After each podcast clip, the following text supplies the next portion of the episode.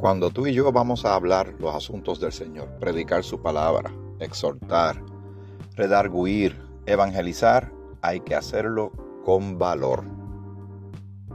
Hablando como debemos hablar, con denuedo, con valentía para el Señor. Es el tema que estamos tocando en estos recientes episodios de Grace 21, Gracia para el siglo XXI.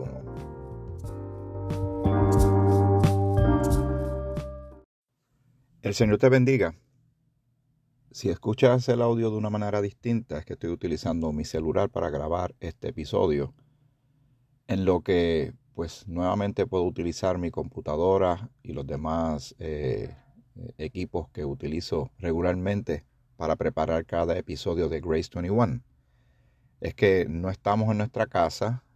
Ayer eh, mi esposa y yo hicimos un viaje, estamos con nuestras hijas, sus esposos y nuestro nieto en, en Florida.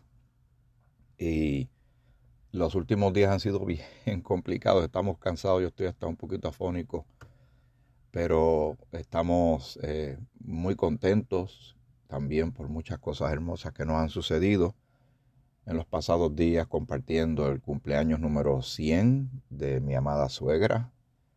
También eh, otro cumpleaños de un sobrino, cumplió 50 años, a quien apreciamos enormemente. La visita de nuestras hijas, su esposo y el nieto, allá en Juana Díaz. Y también pues el cierre oficial de mi tiempo como pastor de la Iglesia Bíblica de Juana Díaz un tiempo extraordinario, maravilloso, de gran bendición. Fue duro, muy duro para mucha gente y también bien súper duro para nosotros porque eh, ciertos pasos que uno da en la vida uno no mide las, posibles eh, reacciones o consecuencias emocionales de la, eh, del cambio de una rutina, de las relaciones personales que se van creando, que trascienden y, y es hermandad en Cristo y también es amistad. Y, estar lejos de tanta gente que uno conoce y de tantos, tantas personas con las que uno se relaciona, pues eh, tiene una transición y un, y un como uno dice, eh, de alguna manera expresarlo de una forma, el precio que pagar. Pero ahí vamos, para, para lo nuevo que el Señor nos tenga y pidiéndote que ores por nosotros y, seguimos adelante. El compromiso es seguir haciendo también el podcast y seguir colaborando con la iglesia de una manera u otra, de manera directa o indirecta. Pero el cambio se dio y aquí vamos, en el nombre del Señor, hasta que estemos con el Señor. El mundo sigue dando sus giros.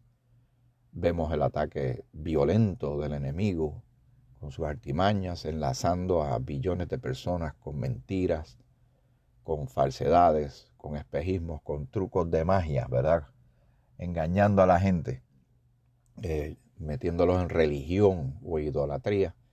Y nosotros como creyentes, seguidores de Jesucristo y predicadores, de su palabra, vamos a seguir insistiendo en llevar el mensaje a quien quiera escucharlo, pero siempre no diciéndole ni dirigiendo a la persona. Eso, ese no es mi trabajo mi, labor como colaborador y hermano tuyo, donde quiera que te encuentres, quien quiera que seas que me haces el favor de escuchar estos episodios, es que nos motivemos y nos edifiquemos a través de la palabra tuyo y que tú te hagas responsable de tu salud espiritual, eh, creciendo en la palabra, tú mismo edificándote, buscando eh, la escritura, herramientas que hay de estudio bíblico, escuchando otras voces también de personas que saben más que uno, ¿verdad? Eh, pero todos con la, con la intención de ser efectivos, bien efectivos, en manos del Señor para combatir las artimañas del enemigo, para liberar a las personas a través del mensaje de salvación que es en Cristo. Bueno, ya hablé bastante en la introducción y el tema es hablar con valor, con denuedo, cómo debemos hablar.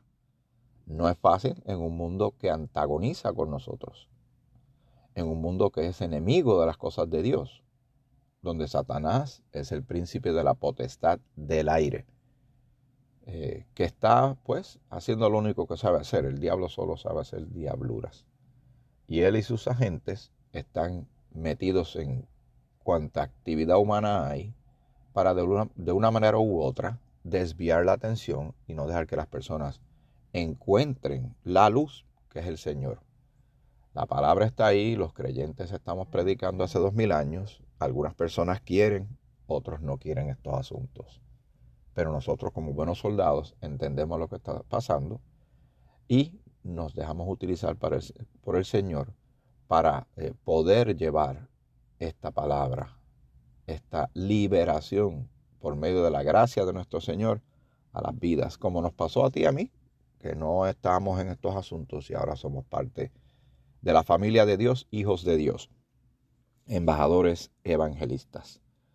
Pero como hay antagonismo y resistencia, hay que tener valor para hablar, hay que también ser estratégicos, cuándo hablar, cómo hablar, entendiendo la audiencia que se tiene de frente. Cuando Jesús estuvo ministrando en la tierra, él es, es interesante notar cómo él trató y se relacionó y se expresó dependiendo del grupo.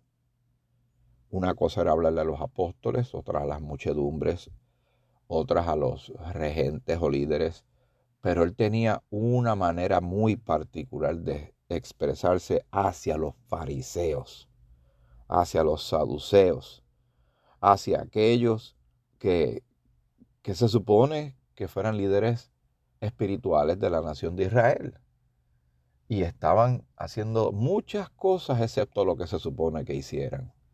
Él no fue con palabras muy dulces.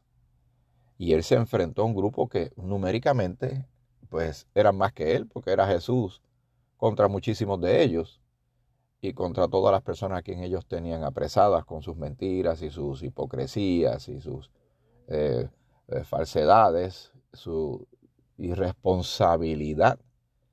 El problema de eso cuando las personas tienen cierto liderato es que influencian a otros y en su, eh, en su locura, en su descuido, arrastran a otros. Vamos a leer al final del capítulo, vamos al final del capítulo 22 de Mateo. Eh, bueno, realmente es que hay tanto que leer que voy a tener que hacer un ajuste aquí. Vamos desde el versículo 20, eh, del capítulo 22, discúlpame, de Mateo el capítulo 22 de Mateo, vamos del versículo 15 en adelante, así vamos a ver y vamos a ubicarnos en tiempo y espacio. Jesús está en su ministerio terrenal, predicándole y buscando a las ovejas perdidas de la casa de Israel. Nada, sabemos cómo fue que termina esto, ¿verdad? Él va a la cruz. Pero mientras él está ministrando, es interesante ver estas interacciones, estas conversaciones, este modelaje de comunicación, por decirlo de una forma más contemporánea, que Jesús tiene en el tiempo que Él estuvo presente aquí en la tierra. Y como ya te dije, ciertos grupos Él los trataba de manera particular. Y el versículo 15 del capítulo 22 de Mateo comienza de la siguiente manera. Vamos poco a poco, espero que tengas tu Biblia y tu libreta de anotaciones. Entonces se fueron los fariseos y consultaron cómo sorprenderle en alguna palabra. La intención de los fariseos y los saduceos y otros grupos no era realmente aprender, era cuestionar. Y era tratar de entrampar, miren la locura, porque ellos no entendían el hombre que ellos tenían de frente. No sabían que era el Hijo de Dios, que era Emanuel, Dios con nosotros. Eh, ellos están tratando de, tienen están ante una liga que ellos no pueden manejar. Pero así es la ignorancia. Hay una frase que dice que la ignorancia es atrevida. Así que consultaron entre ellos, ¿verdad? Cómo sorprenderle en alguna palabra. Y le enviaron los discípulos de ellos con los herodianos, diciendo, Maestro, sabemos que eres amante de la verdad y que enseñas con verdad el camino de Dios y que no te cuidas de nadie porque no miras la apariencia de los hombres. Así que ellos están observando algo. Están analizando a Jesús. Así que saben algo, pero vamos a ver cómo sigue desarrollándose esta interacción. Dinos pues, ¿qué te parece? ¿Es lícito dar tributo a César? O sea, César es el el, emperador romano. Es obvio que los judíos antagonizaban y no les gustaba nada la presencia y la opresión eh, y la eh, dirección eh, de gobernanza de los romanos hacia ellos. Así que la pregunta tiene algo de capciosa. Están este, trayendo a Jesús el aspecto de algo que para ellos es fundamental y muy molestoso, los romanos. Pero ellos quieren saber la posición tal vez política de, Jesús. Y a veces los, los que estamos en estos asuntos del Señor, Sabemos que cada cual tiene su inclinación política, no importa en qué país nos encontremos, pero al final del día, lo que trasciende y debe tras, va a ser algo de que trasciende más allá de lo que tú y yo podamos opinar o cualquier persona pueda opinar políticamente, está la verdad eterna del Señor. El mismo Jesús fue quien dijo que todo esto va a pasar, pero mis palabras no pasarán. Y Él habla siempre la verdad y en el Señor no hay sombra de variación, no hay agendas ocultas, no hay hipocresía y mucho menos corrupción, que es lo más natural que vemos nosotros alrededor del mundo con relación no tan solo a lo político, sino a, todo el quehacer humano prácticamente. Quedan muy pocas áreas este, no tocadas. Así que le hacen esta pregunta. ¿Qué te parece? ¿Es lícito dar tributo a César o no? Y mucha gente hubiese querido que dijeran, no, no den tributo, o sea, que no paguen sus impuestos. ¿Verdad? Hubiese sido una respuesta económicamente muy buena. Pero el Señor sabe más que eso. Mucho más que eso. Pero Jesús, conociendo la malicia de ellos, y esa, esa porción, ese pedazo de la escritura, nos deja saber que el Señor conoce la intención del corazón de cada uno de nosotros. Eso hay que añadirlo a lo que muchas veces hemos mencionado en los episodios de Grace 21, que dicen Gálatas. Dios no puede ser burlado. Todo lo que el hombre siembra, eso segará. Dios sabe todo y conoce la intención del corazón. Y la palabra de Dios penetra hasta lo más profundo del corazón del ser humano. Y por eso es que mucha gente no no quiere saber de los asuntos de Dios porque los desenmascara, les pega bien duro. Hace poco me encontré con un hermano, me voy a reservar el nombre, es que yo lo aprecio a él muchísimo, lo conozco de muchos años. Y él pues obviamente me estuvo de visita en nuestra iglesia por un tiempo. Y después, bueno, él tiene sus asuntos personales y yo pues oro mucho por él. Pero el aprecio y el amor está ahí. Y me lo encuentro recientemente en, una, en un evento familiar cuando entonces él sabe y se entera que ya yo no voy a ser más pastor, que voy en otros asuntos familiares, etcétera. Y me dice, yo, yo no podía estar siguiendo yendo a la iglesia porque cada vez que yo te escuchaba hablar parecía que todo lo que tú me estabas diciendo me lo estabas diciendo a mí. yo le dije, no era yo, es que la palabra del Señor es así, es viva y eficaz, es cortante penetra y, también discierne las intenciones de nuestro corazón. Y, aunque me río un poco, también lo lamento mucho, porque el mero hecho de que él no conozca la palabra no significa que, él está ajeno a ella o, no se le aplica a él o a cualquiera. Otra frase que hemos escuchado por ahí, que es muy cierta. El desconocimiento de la ley no te exime de ella, de cumplirla, ¿verdad? Que, usted va por la carretera el oficial le detiene y le dice, usted cometió tal, tal infracción. Y la persona dice, pero oficial es que yo no lo sabía. No importa, la ley ya estaba escrita, ¿verdad? Las reglas de juego estaban ahí. Muy bien. Volvemos, versículo 18. Mateo capítulo 22 dice, pero Jesús, conociendo la malicia de ellos, si ellos hubiesen venido con el genuino interés de aprender, el Señor gustosamente le demuestra su verdad, porque Él quiere lo mejor para cada uno de nosotros.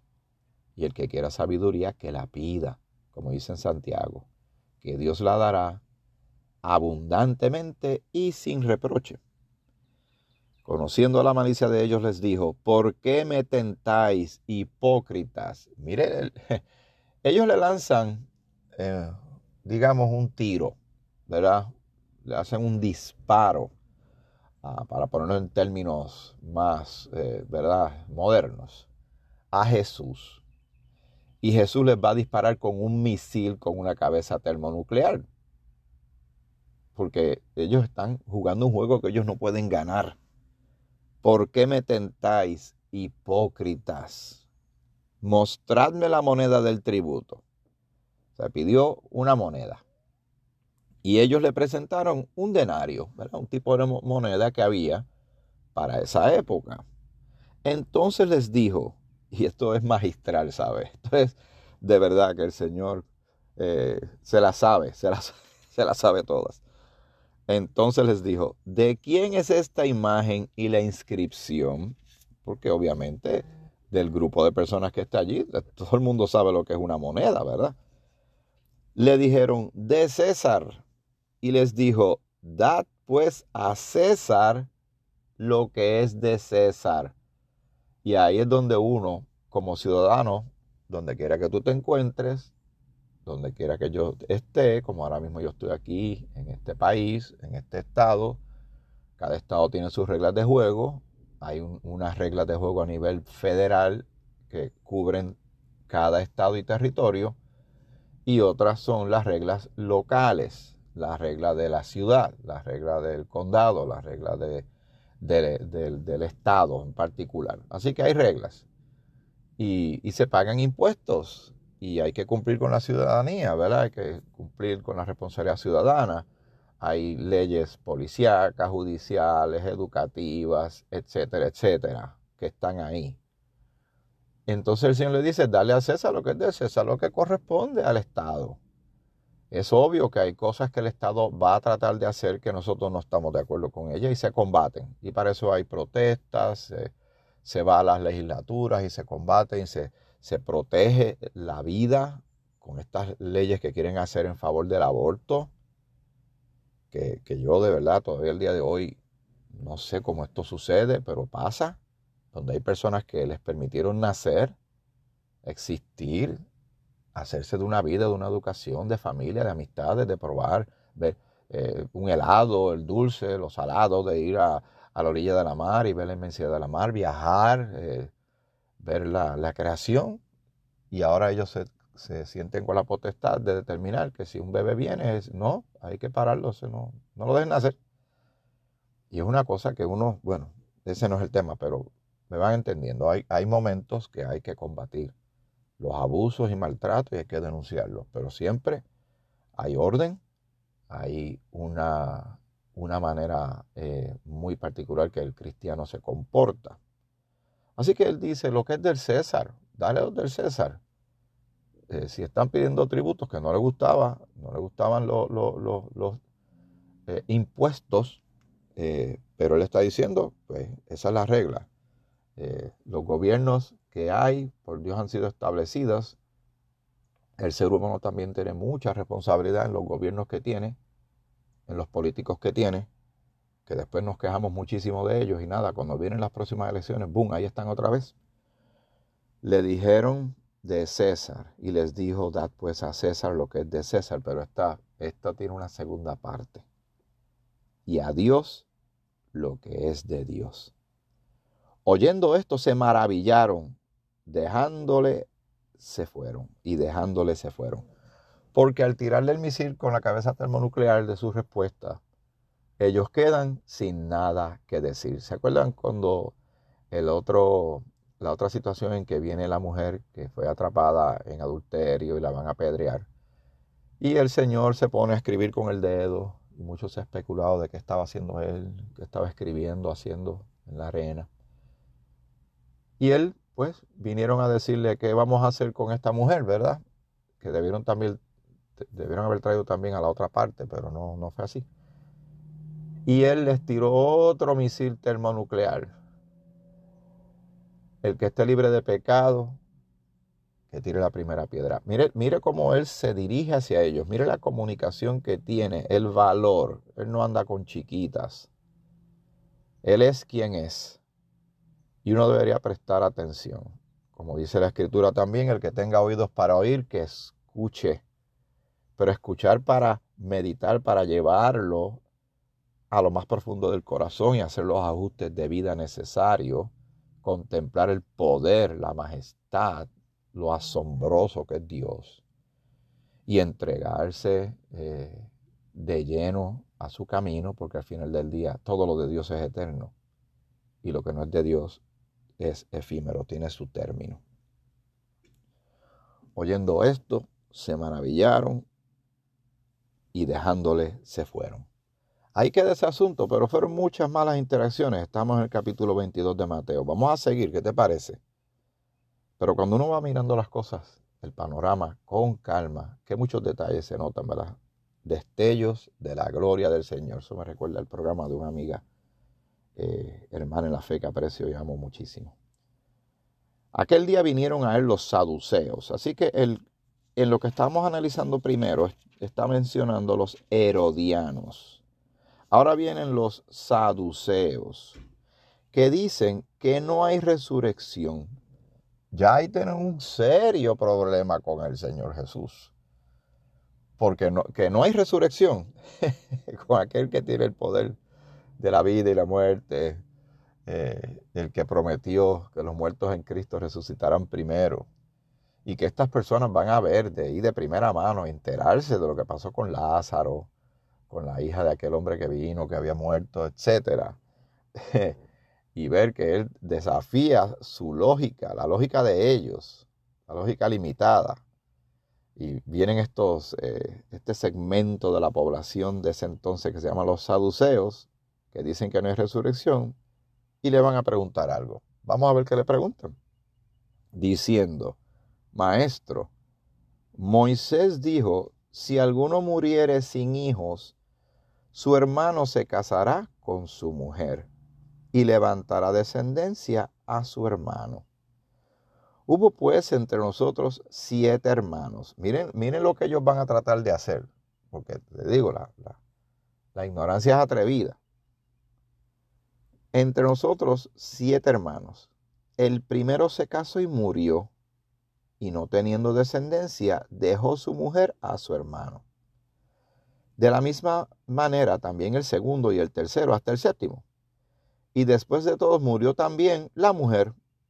En la resurrección, recuerden lo que dice al principio, ellos dicen que no hay resurrección. En el versículo 28 dicen, en la resurrección, o sea, pero ustedes no creen en eso. Pero la ignorancia es atrevida. Pues, ¿de cuál de los siete será ella mujer, ya que todos no la tuvieron? Ay, entonces aquí viene. Ellos hacen un disparo, ellos disparan prácticamente una flecha.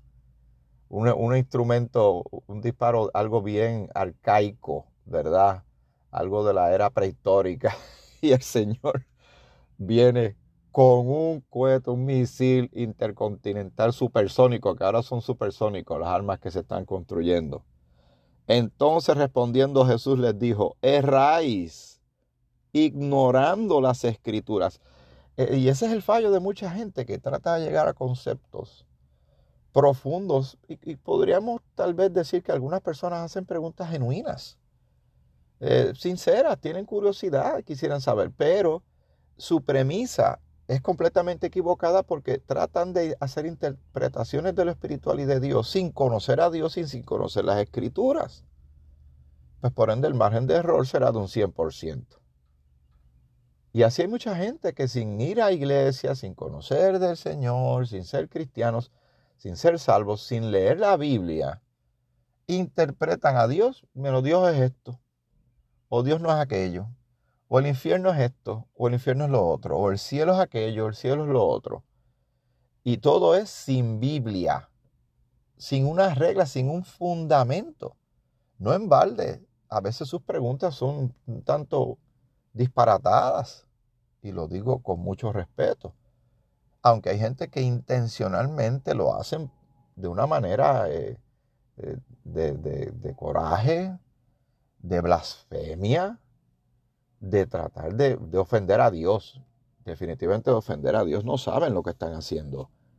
Vamos al versículo 29, Mateo 22. Erráis, o sea, ustedes están equivocados, ignorando las escrituras y el poder de Dios. Porque en la resurrección, y ahí le está diciendo que hay resurrección, ahí le está aceptando un golpe a su estructura, a su superestructura mental y espiritual que está en base a que no hay resurrección. Y el Señor le está diciendo que sí, porque en la resurrección ni se casarán ni se darán en casamiento, sino eh, serán como los ángeles de Dios en el cielo. Así que los ángeles no se casan.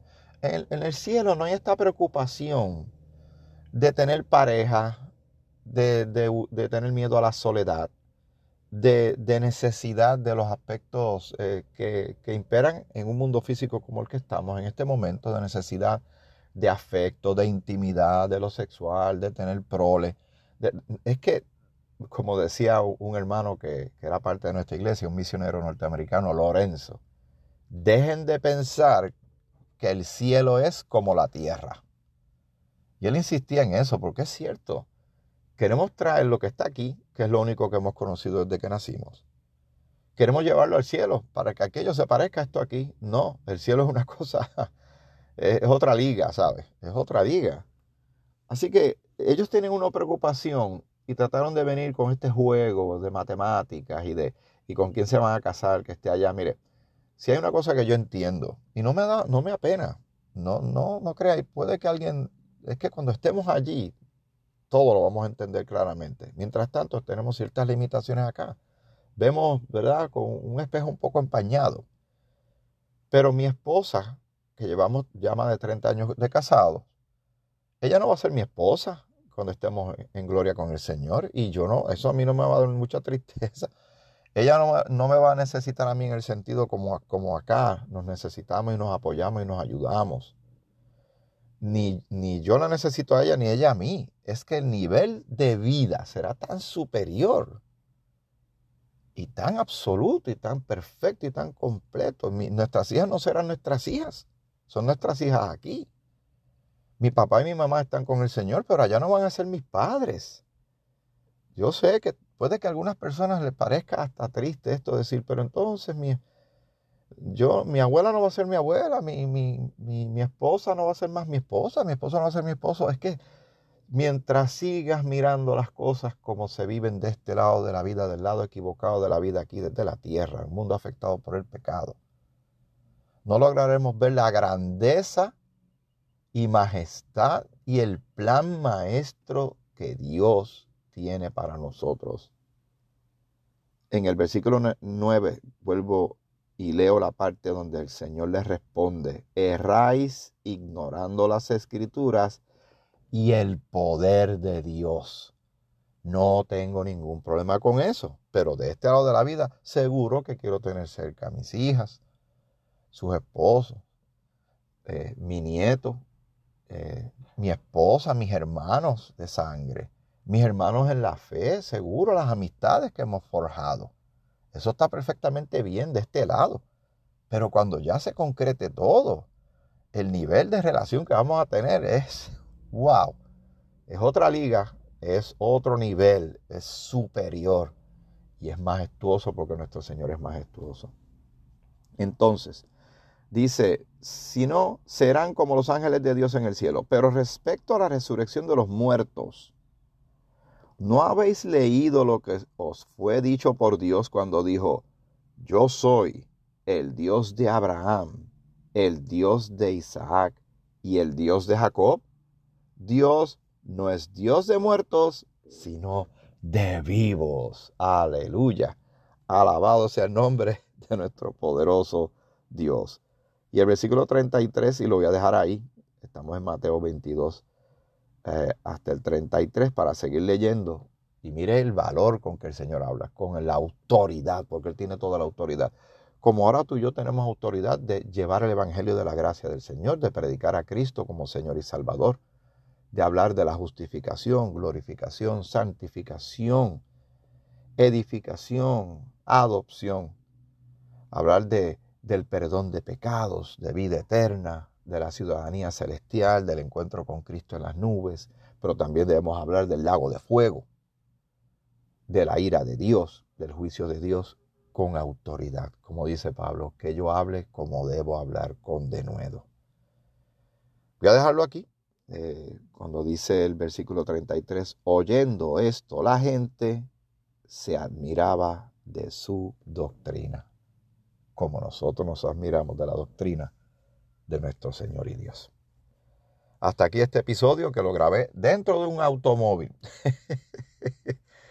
con mi Biblia en mano, con mi celular en mano, hasta que pueda este, tener el equipo como usualmente tiendo a utilizarlo para preparar estos episodios. Gracias por aquellos que apoyan este ministerio. Eh, hay un botoncito por ahí en la, la página donde dice que support this podcast, que puedes aportar financieramente si así puedes y tú consideras que este esfuerzo es de valor. Eh, gracias te doy, de verdad, por ese apoyo. Eh, básicamente hay una persona apoyando, así que sé que eventualmente puede que, que más y se los agradezco. No, yo, yo voy a seguir haciéndolo, ofrendan o no, ¿sabes? Yo, así ha sido desde el principio, pero obviamente, pues, si me pueden bendecir de esa manera, pues se lo voy a agradecer a mí y, a mi esposo. Hasta el próximo episodio de Grace 21, Gracias para el siglo XXI, para que sigamos hablando como debemos hablar. Que el Señor te bendiga, te bendiga mucho.